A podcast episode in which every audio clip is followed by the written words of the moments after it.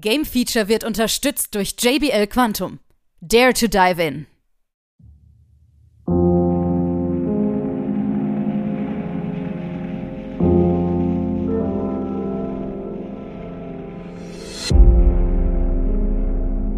Nun folgt das Game Feature Test Center mit einem brandneuen Spieletest für euch.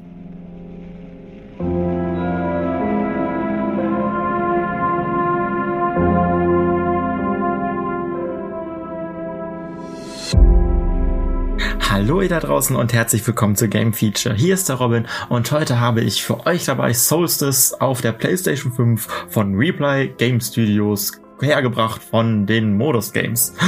Ja.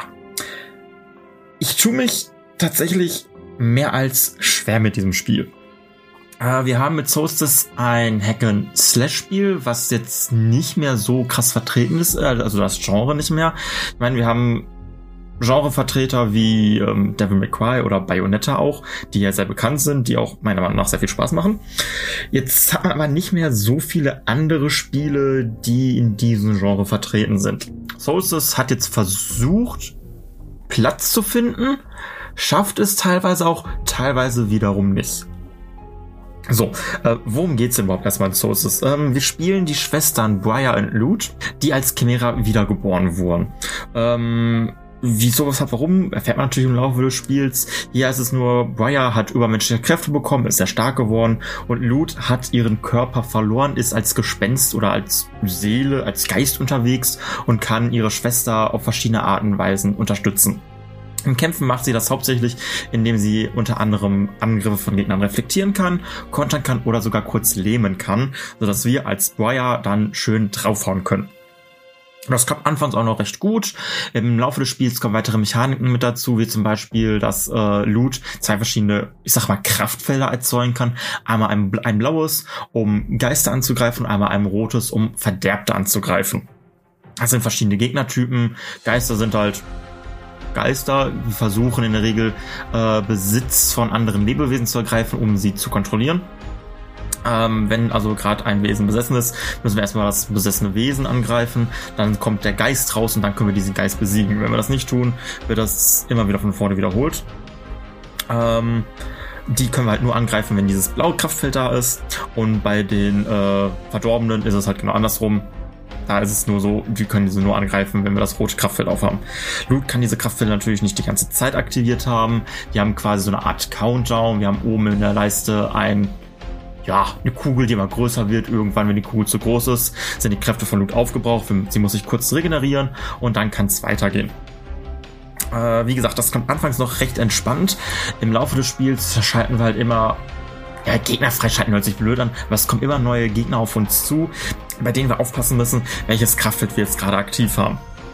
Wenn wir Pech haben, machen wir gar keinen Schaden, können die Gegner gar nicht angreifen, wenn wir gerade das falsche Kraftfeld offen haben.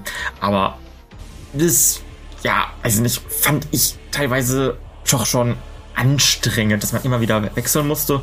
Vor allem kommt halt noch hinzu, dass Briar jetzt nicht die ja, agilste ist.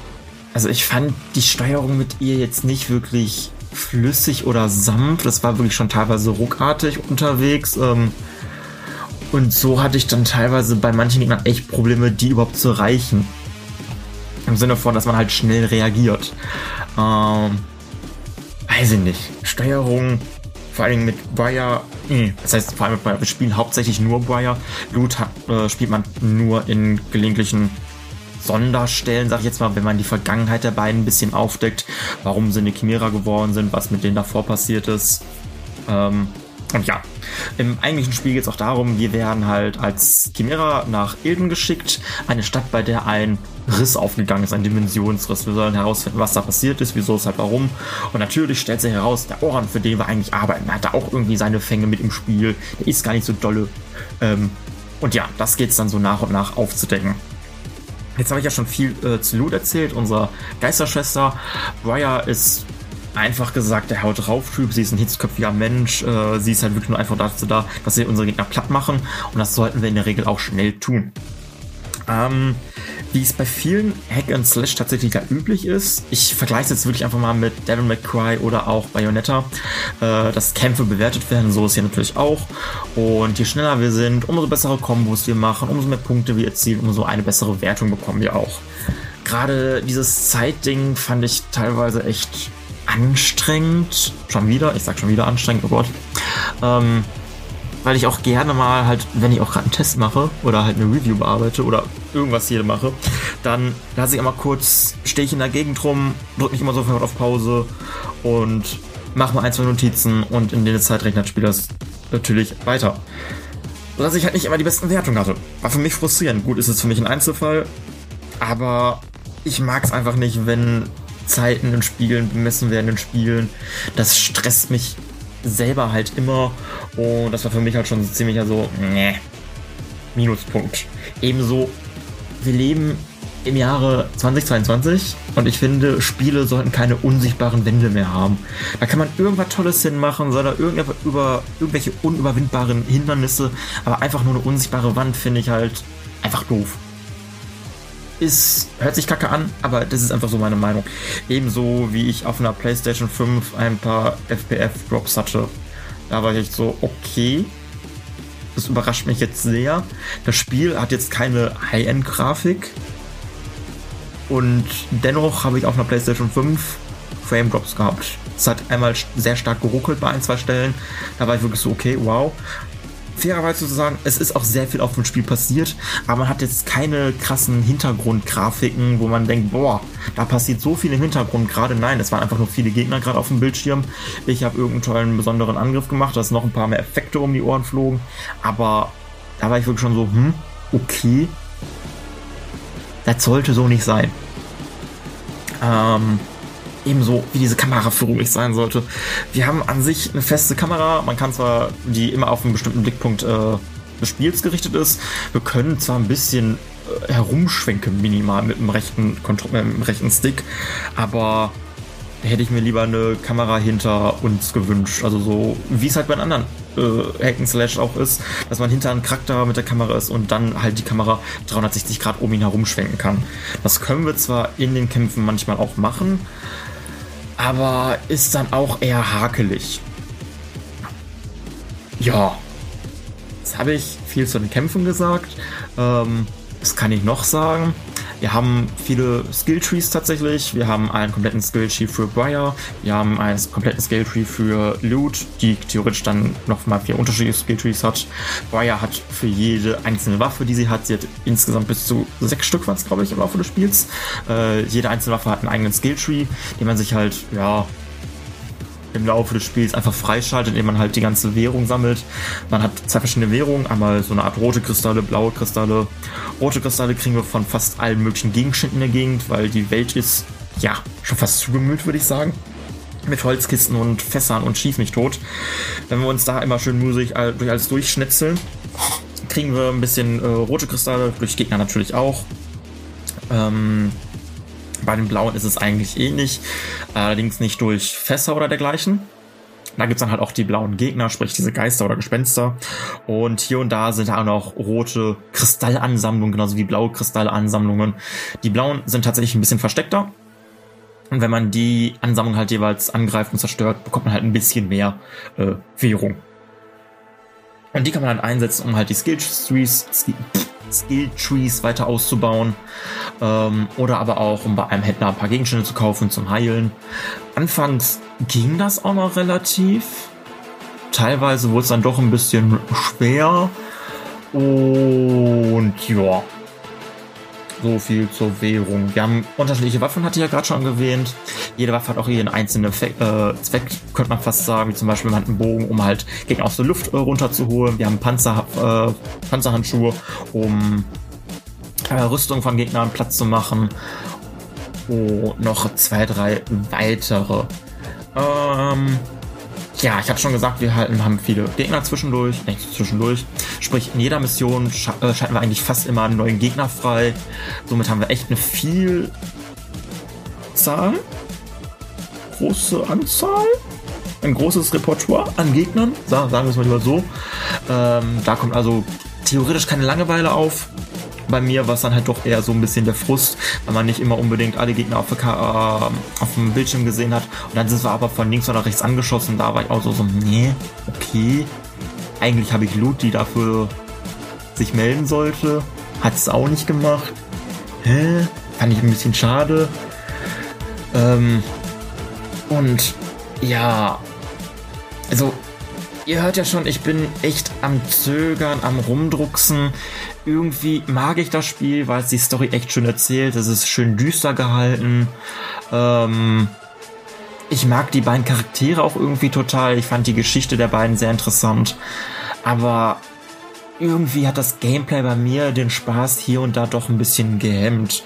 Es hat jetzt nichts wirklich neu erfunden. Ähm, auch der Soundtrack, es war ein fetziger Soundtrack, ja, aber hat jetzt meiner Meinung nach nicht so perfekt zum Spiel gepasst. Ähm, ich nehme jetzt mal wieder die zwei großen Beispiele Devil, Devil May Cry und Bayonetta. Devil May Cry hat ja mehr, meistens so sowas Metal-Punk-artiges auf jeden Fall, während Bayonetta eine ganz andere Richtung einschlägt. Und hier bei Solstice hatten wir jetzt teilweise Technokram. Vielleicht liegt daran, dass ich jetzt die Musik einfach nicht mag, aber irgendwie fand ich es nicht passend. Ebenso wie teilweise, weil der Sound im Spiel auch sehr komisch abgemischt, dass man in Zwischensequenzen dann auf einmal Soundeffekte hatte, die sehr leise waren. Manche Gegner, die, auf, die eigentlich angeschrien haben, vom Sound her nicht angeschrien haben, weil sie so leise waren. Und ja, ich weiß es einfach nicht. Ich werfe jetzt auch einfach mal meine Wertung in den Raum. Ich bin irgendwie bei 68% angekommen.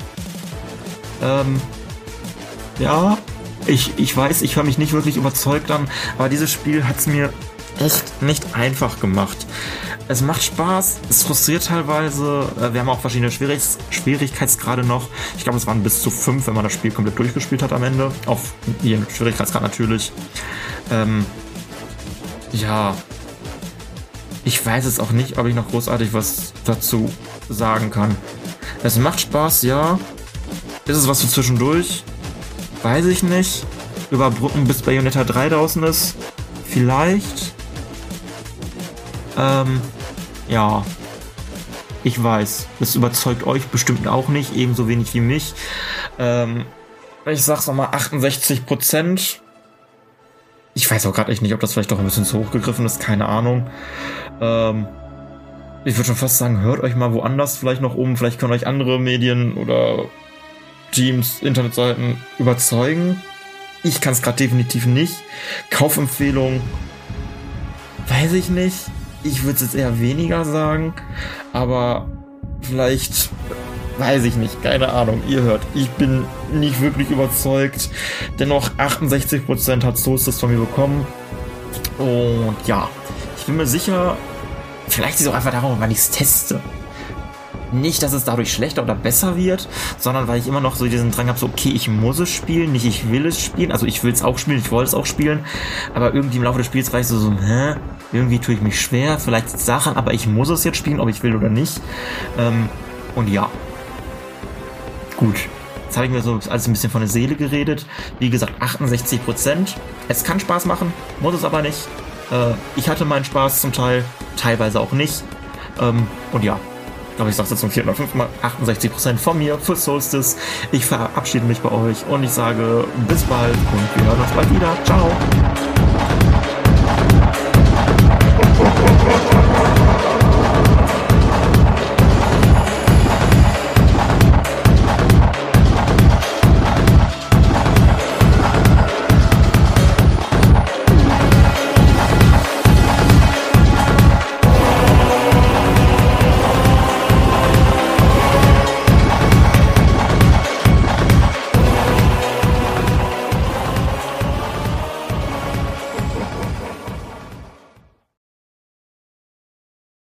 Alle weiteren Informationen findet ihr auf gamefeature.de.